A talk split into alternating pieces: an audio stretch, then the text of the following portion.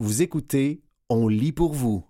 Inutile, les véhicules électriques, un texte de Francis Veil, paru le 10 octobre 2023 dans la presse. Je lis et j'entends toutes sortes de choses sur la pertinence des véhicules électriques. Sur Facebook circule même une vidéo professionnelle où une dame à l'air crédible les démolit méthodiquement, affirmant qu'ils polluent bien plus que les véhicules à essence. Il est temps de remettre les pendules à l'heure. Dans le contexte du développement de la filière des batteries électriques au Québec, d'abord, les études sérieuses arrivent toutes au même constat. Les véhicules électriques, VE, émettent beaucoup moins de gaz à effet de serre, GES, sur leur durée de vie que les véhicules à essence, tout pris en compte. Les GES au Québec. L'étude la plus connue au Québec a été réalisée en 2016 par le Centre international de référence sur l'analyse du cycle de vie et la transition durable, CIREG, affilié notamment à Polytechnique Montréal. Sa conclusion, bien que les VE consomment un peu plus de ressources lors de la construction, notamment des métaux, ils gagnent nettement sur les indicateurs de changement climatique, de santé humaine et de qualité des écosystèmes, entre autres. Après avoir parcouru 150 000 kilomètres, les VE génèrent 65% moins de GES que les véhicules à essence au Québec, selon l'étude la proportion grimpe à 80% après 300 000 km, ce qui est l'équivalent de cinq fois moins de GES. Cet écart deviendra encore plus grand puisque l'étude n'a pas tenu compte du recyclage des composantes de la batterie. Or, la technologie s'est beaucoup développée depuis 2016 et peu de projets sont aujourd'hui lancés sans prévoir le recyclage. C'est notamment le cas du projet Nordvolt récemment annoncé. Les experts jugent que les ressources servant à la production des batteries électriques, notamment le lithium, sont amplement suffisantes pour alimenter la demande pendant des centaines d'années. La pollution produite par le développement des nouveaux gisements exige toutefois que nous misions sur le recyclage. Les GES dans le monde. Les VE sont évidemment bien plus verts dans des endroits où la principale source d'énergie de recharge est renouvelable, comme le Québec, la Norvège ou la France, avec son nucléaire. À l'époque de l'étude du CIREG, les VE n'étaient pas gagnants dans des pays comme l'Inde, l'Australie ou l'Afrique du Sud, où l'électricité vient beaucoup du charbon, ou moins avantagés dans des pays comme les États-Unis qui dépendent des énergies fossiles. Toutefois, avec les récents changements, d'autres études sérieuses constatent que les VE sont maintenant gagnants presque partout sur la planète. L'économie de GES sur le cycle de vie complet d'un véhicule en 2021 était de quelque 68% en Europe, de 64% aux États-Unis, de 41% en Chine et de 27% en Inde, selon une étude de l'International Council on Clean Transportation, ICCT. Cet écart grimpera d'encore 5 à 16 points de pourcentage d'ici 2030, prévoit l'étude, avec la décarbonation de la production énergétique. Une autre étude, cette fois de la firme TE, constate que même dans un pays au charbon comme la Pologne et avec des batteries produites en Chine, les VE sont environ 37% plus propres que les voitures à essence. Le travail des enfants africains. Il est vrai que la batterie électrique traîne encore une grosse tâche à son dossier. L'une des composantes de nombreuses batteries, lithium-ion, est le cobalt, batterie NMC ou nickel-manganèse-cobalt. Or, les deux tiers de ce minerai proviennent de la République démocratique du Congo, RDC, où les conditions de travail sont fort critiquées. Dans ce pays très pauvre, de nombreux enfants travaillent dans les mines détenues principalement par des entreprises chinoises. Les conditions les plus misérables viennent de la production artisanale, de 12 à 20% de la production, achetée principalement par les Chinois selon Amnesty International. Cela dit, les véhicules électriques ne sont pas les seuls utilisateurs du cobalt congolais. La vaste majorité de nos appareils électroniques sans fil sont aussi munis de batteries NMC, fabriquées avec du cobalt, téléphones, perceuses, etc. Et selon ce que me dit Manuele Marni, co-responsable du CIREG, la grande majorité du cobalt vient de mines où il n'y a pas de travail d'enfant et où les droits de la personne sont respectés. Nul doute qu'il faut faire pression pour que changent ces conditions déplorables et exiger du gouvernement corrompu de la RDC qu'il rende les mines conformes aux normes. Toutefois, cesser d'y acheter du cobalt priverait le pays et ses habitants du boom des véhicules électriques, les laissant dans la misère. Certains constructeurs comme Tesla commencent d'ailleurs à le faire, pour des questions éthiques et technologiques, misant davantage sur une batterie sans cobalt composée de lithium fer phosphate LFP. Cette batterie équipe maintenant la populaire Tesla Model 3. Le consortium, composé de Ford, Eco Pro BM et SK a aussi l'intention de réserver l'une de ses cinq chaînes de production de cathodes à Bécancourt aux batteries LFP. Ai-je appris? Tourner le dos à la RDC retarderait aussi le virage mondial vers les véhicules électriques qui sont indispensables à l'atteinte de nos objectifs climatiques, puisque la seule utilisation des transports en commun par nos populations est illusoire, comme la privation totale de voitures. D'ailleurs, Amnesty International reconnaît l'importance cruciale des batteries rechargeables dans la transition énergétique pour mettre fin à la dépendance aux énergies fossiles. Mais l'organisme exige, avec raison, une transition juste et la fin de la violation de droits de la personne en RDC. Le secteur pétrolier, en passant, a lui aussi un historique entaché de violation des droits de la personne. Sachant tout cela, il faut se demander à qui profitent ces dénonciations des véhicules électriques souvent anonymes, comme celle dans la vidéo Facebook qui provoque une série de commentaires anti-véhicules électriques des internautes. J'ai comme un soupçon, on dirait. Réduire le nombre ou l'utilisation des voitures est certainement la première solution en transport pour atteindre nos objectifs climatiques. Mais prétendre que les véhicules électriques polluent autant que ceux à essence, qu'ils sont inutiles et ne font pas partie de la solution est tout simplement une hérésie.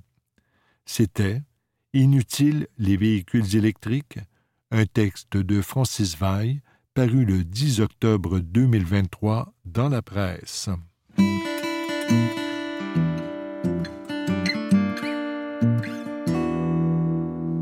Ces pays où on pense différemment. Un texte de Philippe Mercure paru le 10 octobre 2023 dans la presse. Ah, la Suède et la Finlande. S'il y a des pays qu'on brandit souvent comme modèle au Québec, c'est bien ceux-là. Et en matière de transition de genre pour les adolescents, ce qui s'y passe peut alimenter la conversation qui se déroule ici sur cette question. Or, au cours des dernières années, les deux nations nordiques ont reculé sur la délicate question des interventions médicales auprès des ados qui veulent changer de genre. Celles-ci y sont désormais beaucoup plus difficiles à obtenir pour les mineurs. L'Angleterre a effectué un virage similaire. Plusieurs lecteurs m'ont souligné ces réalités à la suite de mes chroniques récentes sur les trans. J'y expliquais ce qui se passe dans les cliniques médicales du Québec, en plus de donner la parole à une personne trans non binaire. Cher lecteur, vous avez raison, il est vrai que ce qui se déroule actuellement dans ces pays jette un éclairage intéressant, voire essentiel, sur le débat qui fait rage ici depuis que le Parti conservateur du Canada a adopté une motion visant à interdire les interventions médicales chez les mineurs qui veulent changer de genre. D'où cette nouvelle chronique. Le cas de la Suède est particulièrement intéressant parce qu'il s'agit du premier pays au monde à avoir reconnu officiellement les personnes trans en 1972. Difficile de plaider qu'on y est en territoire transphobe. Pourtant, en décembre 2022, de nouvelles lignes directrices sont venues considérablement resserrer les critères permettant d'obtenir des interventions médicales pour les transitions de genre chez les mineurs. Ça inclut les fameux bloqueurs d'hormones, ces médicaments qui retardent la puberté. Ils sont donnés chez nous pour gagner du temps et diminuer l'angoisse des ados qui voient avec détresse leur corps changer. Le social Stirelsen, en quelque sorte l'équivalent suédois de notre Institut national d'excellence en santé et en services sociaux, l'INES, a statué que ces interventions chez des mineurs ne devraient être faites que dans un contexte de recherche ou alors à des adolescents qui répondent à des critères très stricts. Parmi ces critères, l'existence d'une inéquation entre le genre assigné et le genre ressenti qu'on appelle dysphorie de genre, présente dès l'enfance une détresse claire et l'absence de facteurs qui compliquent le diagnostic. Ces recommandations n'ont pas force de loi mais servent de guide aux médecins qui exercent auprès des adolescents. Les médecins québécois sont loin de donner des bloqueurs d'hormones aux premiers adolescents qui en réclament. Une longue investigation, notamment psychologique, est réalisée au préalable. Mais plusieurs spécialistes de la santé me confirment que les critères suédois sont plus stricts que ceux utilisés ici. Pourquoi la Suède a-t-elle changé de cap à ce sujet? Les raisons sont exposées dans un document dont il existe une version anglaise. Là-bas, on a assisté à une augmentation des demandes de changement de genre, en particulier chez les 13-17 ans. Autre fait intrigant, les individus assignés filles à la naissance sont désormais beaucoup plus nombreux que ceux assignés garçons à vouloir changer de genre. Cela se vérifie ailleurs, notamment au Québec la Suède affirme vouloir bien comprendre les causes de ces phénomènes avant de procéder à des interventions médicales chez les mineurs.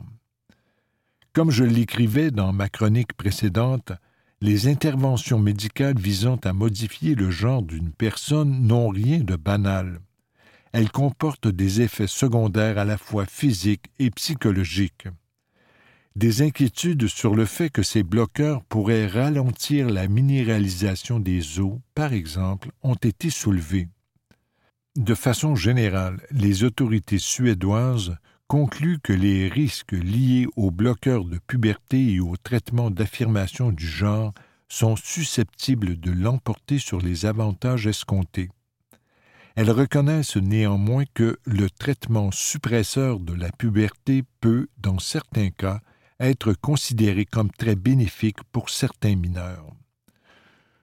Pour autant que je puisse en juger d'ici, le virage suédois me semble le résultat d'une réelle analyse indépendante et non de pression exercée par des groupes de droite.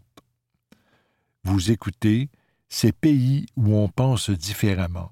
Un texte de Philippe Mercure paru le 10 octobre 2023 dans la presse. Et chez nous, il est facile de regarder ce qui se passe en Suède et dans une poignée d'autres pays et de conclure que les pratiques d'ici sont dangereuses et irresponsables. La réalité est beaucoup plus complexe. Les professionnels québécois ne basent pas leurs pratiques sur du vent, mais sur des lignes directrices publiées par l'Association mondiale des professionnels en santé transgenre. Ces guides ne sont pas précisément élaborés sur un coin de table. La dernière version, publiée l'an dernier, est signée par 139 chercheurs et professionnels de la santé provenant de 16 pays. Après avoir épluché des centaines d'études, ces scientifiques concluent que des traitements comme les bloqueurs d'hormones devraient être offerts aux adolescents selon des critères qui sont moins stricts que ceux des autorités suédoises finlandaise ou britannique. Que se passe-t-il? En clair, on est face à deux interprétations différentes d'une littérature scientifique encore en émergence sur les risques et les bienfaits des interventions médicales chez les adolescents. Tout le monde, de bonne foi, convient que ces interventions peuvent considérablement aider certains jeunes. Tout le monde convient aussi qu'elles comportent des risques. Ce qui diffère, c'est l'évaluation de la balance entre les deux et la question de savoir à qui réserver les traitements. En Suède, par exemple, on a décidé de ne traiter médicalement que les adolescents qui ont manifesté une dysphorie de genre dès l'enfance. Mais ce critère est vivement contesté au Québec. Il peut y avoir des jeunes qui le savent depuis qu'ils sont tout petits, mais qui ne l'ont jamais dit, soit parce qu'ils n'avaient pas les mots pour le dire, soit parce qu'ils se sont fait rabrouer, soit parce qu'ils avaient la liberté d'adopter des comportements atypiques et que ce n'était pas un problème pour eux avant l'adolescence, illustre Annie Poulin sans façon, titulaire de la chaire de recherche sur les enfants transgenres et leurs familles. Entre les risques d'intervenir et les risques de ne pas le faire, nous sommes donc devant un débat scientifique complexe qui reste à trancher. La seule chose qui devrait nous guider là-dedans, c'est le bien-être des jeunes, pas le désir d'avoir raison. C'est trans qui change d'idée.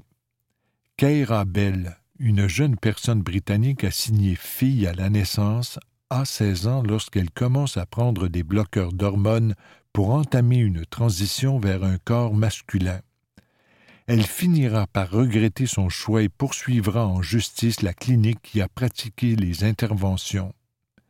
Ce cas et d'autres semblables a été hautement médiatisé, au point que des chercheurs québécois ont montré que les représentations médiatiques de ce qu'on appelle les détransitions tournent maintenant tellement autour de ce type de parcours qu'elles ne sont plus représentatives de la diversité de cas qui existent. Pour en arriver à cette conclusion, Mélanie Millette et Olivier Turbide, professeurs au département de communication sociale et publique de l'UCAM, ont analysé 192 articles de journaux publiés en français et en anglais entre 2017 et 2020, évoquant des détransitions. Dans presque la moitié des articles, il y a un effet de cadrage qui fait qu'on présente la détransition comme une preuve que la transition était une erreur, dit la professeure Miette, dont les travaux ont été présentés dans des conférences et sont actuellement en évaluation pour une publication scientifique. La réalité des détransitions est plus complexe. D'abord, ces événements sont rares selon l'Association mondiale des professionnels en santé transgenre. Ensuite, si des cas comme celui de Keira Bell existent et soulèvent bel et bien des questions difficiles, ils sont loin d'être représentatifs de toutes les détransitions. Certains trans décident de revenir en arrière, mais sans amertume, satisfaits d'avoir pu essayer une solution pour chasser leur détresse. D'autres voient simplement leur identité de genre continuer d'évoluer, ou, plus tristement, reviennent en arrière parce qu'ils sont stigmatisés en tant que personnes trans. Aucune intervention médicale, de la prise d'un comprimé d'Advil à une opération du genou, ne vient avec une garantie de succès. Que certaines transitions échouent ne peut servir à discréditer l'ensemble des transitions une étude des études. Dans ma chronique du 25 septembre 2023, je citais à titre d'exemple une étude montrant que les interventions médicales font baisser la prévalence de la dépression et des idées suicidaires chez les jeunes trans. Certains lecteurs m'ont souligné que cette étude comporte des limites importantes. À la fin de la période de suivi, par exemple, le groupe n'ayant pas reçu de traitement ne comptait que cinq individus, ce qui rend les comparaisons hasardeuses. C'est vrai. Toute étude comporte des limites et j'aurais pu mieux expliquer qu'il ne s'agissait que d'un exemple, qu'on ne peut tirer de grandes conclusions d'une seule étude. C'est l'ensemble du corpus scientifique qu'il faut examiner lorsqu'on veut comprendre les effets des interventions médicales sur les jeunes trans, et c'est de cette façon que les professionnels de la santé guident leurs pratiques, tant ici qu'en Suède ou en Angleterre. C'était Ces pays où on pense différemment. Un texte de Philippe Mercure paru le 10 octobre 2023 dans la presse.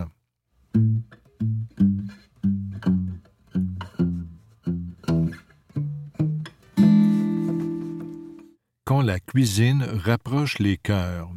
Un texte de Rosémée Automne Témorin, paru le 9 octobre 2023 dans la presse. Une vingtaine de personnes attendent patiemment autour d'un long plan de travail. La musique n'arrive pas à couvrir le son des avions au-dessus de Villeray, ni celui des voix qui papotent. En écoutant discrètement les discussions, je comprends que, près de moi, se trouvent quelques couples curieux, trois sœurs enthousiastes et des gens qui ont reçu cet atelier en cadeau. Ce soir, nous apprendrons à cuisiner du palak panir, de l'alou matar et du mung dal. Mais d'abord, un peu de géopolitique.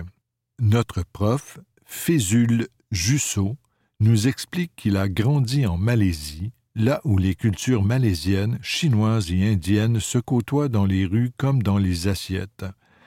Cette mixité a inspiré notre menu du jour, dont la thématique est cuisine indienne réconfortante. Avant qu'on ne se lance, Fézul traduit certains termes. J'apprends notamment calou veut dire pomme de terre, matar, petit pois et dalle, lentilles. Puis dissèque avec nous la liste des ingrédients. Je touche ma première feuille de curry, tâte de la cardamome verte et hume, curieuse, des feuilles de fenugrec séchées. J'ai tout à découvrir. Fézul Jussot ne se décourage pas devant les néophytes comme moi. La vérité, c'est qu'en Malaisie, il ne cuisinait pas du tout. Il travaillait en informatique. La popote est venue avec le Canada, où il a émigré en 2011, par amour. À l'époque, il croyait qu'on parlait ici anglais, ce qu'il savait faire. Or, il a rapidement compris que c'est plutôt en français que les choses se passaient. En attendant son permis de travail, il s'est donc donné pour mission d'apprivoiser cette nouvelle langue. C'est une franco-italienne qui l'a aidé à y parvenir. Vittoria Nuvoli, 70 ans, a adopté Fézul dès qu'un ami commun les a présentés. La chef cuisinière d'expérience a décidé d'occuper le temps du nouvel arrivant en lui apprenant à se faire à manger. C'était stressant, se rappelle Fézul en riant. Je ne comprenais pas le français et je ne savais pas ce qu'était un bleuet. Un fruit? Un légume? Qu'est-ce qu'elle me dit? Qu'est-ce qu'elle me montre? Une fois les techniques de base maîtrisées, Fézul a eu envie de retrouver les goûts de son enfance. Il s'est appuyé sur la mémoire des saveurs pour recréer les plats qu'il avait tant aimés. J'appelais aussi souvent ma mère, avoue-t-il. En 2016, il s'est donné un défi animer un cours de cuisine. Quelques semaines ont passé, puis il a aperçu une annonce sur Kijiji. La ville de Sherbrooke cherchait quelqu'un en mesure d'offrir des ateliers culinaires. Fézul a admis à un ami qu'il songeait à postuler. Ce dernier lui a demandé comment il comptait y arriver.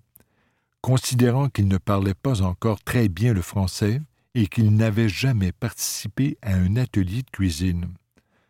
Je vais essayer et on verra après. Il a obtenu le contrat. À défaut de savoir à quoi ressemblait vraiment un atelier de cuisine, il a déployé ce qu'il imaginait être un cours chouette, un moment où on fait les choses ensemble pour que la nourriture soit un prétexte à la rencontre. Pas question d'apprendre chacun dans son coin on fait les tâches en sous-groupe pour s'obliger à se parler, avec une langue approximative s'il le faut. Ce fut un succès. Fézul Jussot a depuis fondé une entreprise, les Cuisines Tana.